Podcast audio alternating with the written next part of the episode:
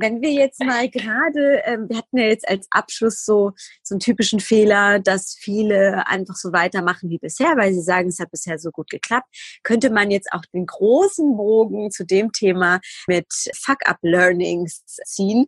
Da hast du ja, glaube ich, auch äh, einen Artikel geschrieben, beziehungsweise so 15 Fuck-up-Learnings aus der Gründerlaufbahn oder aus der Gründerachterbahn Achterbahn. oder so.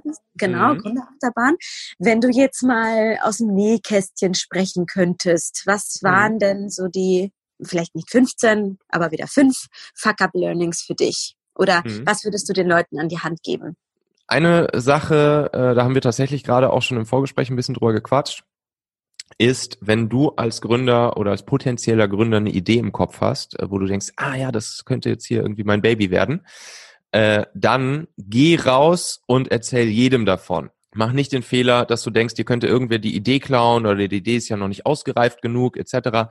Geh raus, sprich mit jedem, sprich mit Sprich mit dem Taxifahrer, sprich mit deiner Oma, sprich mit deinen Freunden, sprich mit Leuten, die potenziell von dem Business Ahnung haben, aber genauso auch mit Leuten, die überhaupt null Ahnung von, äh, von dem Business haben. Mm, Weil all diese Leute dir Fragen stellen äh, und, und, äh, und selbst wenn sie vermeintlich komplett bescheuerte Fragen sind, die bringen dich alle weiter. Diese Fragen, äh, das sind dann halt Fragen, wenn jetzt deiner Oma von deiner Startup-Idee erzählst, wird sie davon keine Ahnung haben, aber sie wird halt Fragen stellen, die dir wiederum weiterhelfen, äh, deine Idee nochmal mit einem anderen Licht äh, oder einem anderen Blickwinkel äh, zu betrachten. Und das ist super, super, super wertvoll. Also das ist ein Fehler, den viele am Anfang machen, äh, einfach erstmal zu stark zurückzuhalten mit der Idee. Dann Fehler, den wir auch gemacht haben, wir sind viel zu spät rausgegangen. Ähm, wir haben ungefähr ein Jahr lang rumgewerkelt an unserer Familionet-App, bevor wir dann überhaupt erst auf den Markt äh, rausgegangen sind. Ähm, und heute, das war ein, in der Retrospektive, war das einer unserer größten Fehler, dass wir nicht einfach sofort irgendwie nach ein paar Monaten, selbst als das Produkt noch kompletter Crap war, ähm, rausgegangen sind, um halt schon erste Marktvalidierung, Nutzerfeedback äh, etc. pp. zu bekommen. Äh, da ist man dann halt oft zu äh, perfektionistisch. Und, äh, und das ist auf jeden Fall auch ähm, ein riesen, äh, riesen Learning, was, was ich jetzt hatte, zu sagen, ey, wir müssen viel früher, auch egal, ob das Produkt jetzt noch äh, relativ scheiße ist oder nicht, einfach sofort rausgehen und dann eben das Produkt am Nutzer und am Markt weiterentwickeln und nicht so, wie du im stillen Kämmerlein denkst, dass es gut ist. Dann auch noch ein riesen, riesen äh, Fuck-up gleich Learning. Kein Deal ist durch, solange nicht die Kohle auf deinem Konto liegt. Also wir hatten vor unserem Exit an Daimler hatten wir zwei andere äh, Exits sozusagen ähm, auf, auf dem Plan. Wir hatten einmal ein, ein großes, großes deutsches Medienhaus, was uns übernehmen wollte. Dann hatten wir ein anderes Mal ein, ein großes Tech-Unternehmen aus dem Silicon Valley, die uns übernehmen wollten. Und in beiden Fällen äh, hatten wir schon ein halbes Jahr lang äh, Verträge verhandelt. Es haben Heerscharen von Anwälten sich die Köpfe zerbrochen über die Verträge. Es war alles safe, es war alles klar, es war alles ausverhandelt, alles geklärt.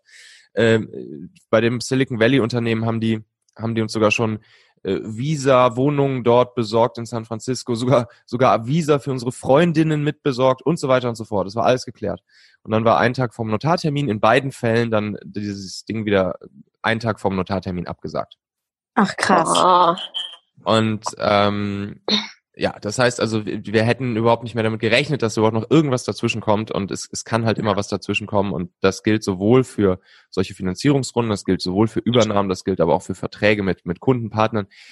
Sei dir nie sicher, egal wie sicher sich das anfühlt, dass der Deal auf jeden Fall stattfinden wird und du denkst, was soll denn jetzt noch dazwischen kommen?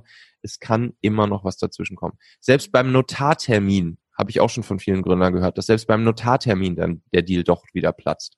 Also es ist, ist ähm, nicht kein Deal ist durch, solange die Kohle nicht bei dir auf dem Konto ist. Deshalb hab immer einen Plan B und C in der Hinterhand, wenn dieser Deal, so wie du ihn jetzt vorstellst, nicht, nicht klappen sollte. Das hatten wir damals auch nicht. Wir mussten dann, nachdem das zweite Mal mit dem Medienhaus äh, sozusagen die, die Übernahme geplatzt ist, äh, mussten wir dann auch einen Großteil unserer Mitarbeiter erstmal entlassen. Und äh, das war Ach du Scheiße. eine harte Situation. Ja, was haben wir noch? Ähm, ach so, dann vielleicht noch einen letzten, äh, ein letztes Learning und zwar Sales, Verkaufen. Das ist was, äh, was, was ursprünglich eher nicht so meinem Naturell entspricht. Also da würde ich jetzt sagen, ha, ha- hatte ich jetzt nicht irgendwie ein gottgegebenes Talent für. Ähm, das hat auch bei uns tendenziell eher äh, mein Mitgründer Hauke immer ähm, gemacht, dieses Thema. Mm, aber ich habe mit der Zeit gelernt und auch jetzt gerade ähm, in den, sagen wir mal, letzten, ja, in der letzten Zeit, wo ich jetzt hier auch wieder mein eigenes Baby mache mit, mit talente.co, ähm, das Thema Verkaufen ist einfach super, super, super wichtig. Und es ist, es ist ein Handwerkszeug. Jeder, jeder kann es lernen. Ähm, ne, wir, wir, haben, wir haben gute Gründer ähm, in, in Deutschland, wir haben coole Ideen, wir haben gute Ingenieure, gute Techies und so weiter und so fort. Woran es aber krankt und was die Amis einfach viel, viel, viel, viel, viel besser können und was sie schon ab der ersten Klasse lernen, wenn sie halt ab der ersten Klasse vorne vor der Klasse stehen müssen, irgendwas pitchen müssen, ist halt einfach das Thema äh, Verkaufen, das Produkt verkaufen, ähm, die Zielgruppe ansprechen, sich selbst verkaufen etc. pp. Und das, das kann jeder lernen. Das ist kein Hexenwerk. Das habe ich jetzt auch gelernt. Ähm, das ist einfach ein Handwerkskoffer, den du dir aneignen musst. Das sind Techniken, die du dir aneignen musst. Und das sorgt einfach dafür, dass dein Business viel, viel, viel, viel, viel erfolgreicher sein wird, wenn du dir äh, neben deinen technischen Skills auch noch die Verkaufsskills aneignest. Und ähm, ja, das muss ich auch erstmal auf die harte Tour lernen. Bevor wir jetzt ganz mit dem Thema abschließen, hast du denn ein Buch, YouTube oder Podcast Tipp für das Thema Verkaufen oder besser verkaufen lernen? Oh, das würde mich auch interessieren. Ja, also ich finde, wer das, wer das wirklich, wer das wirklich gut macht, ist, äh, ist tatsächlich der Kräuter.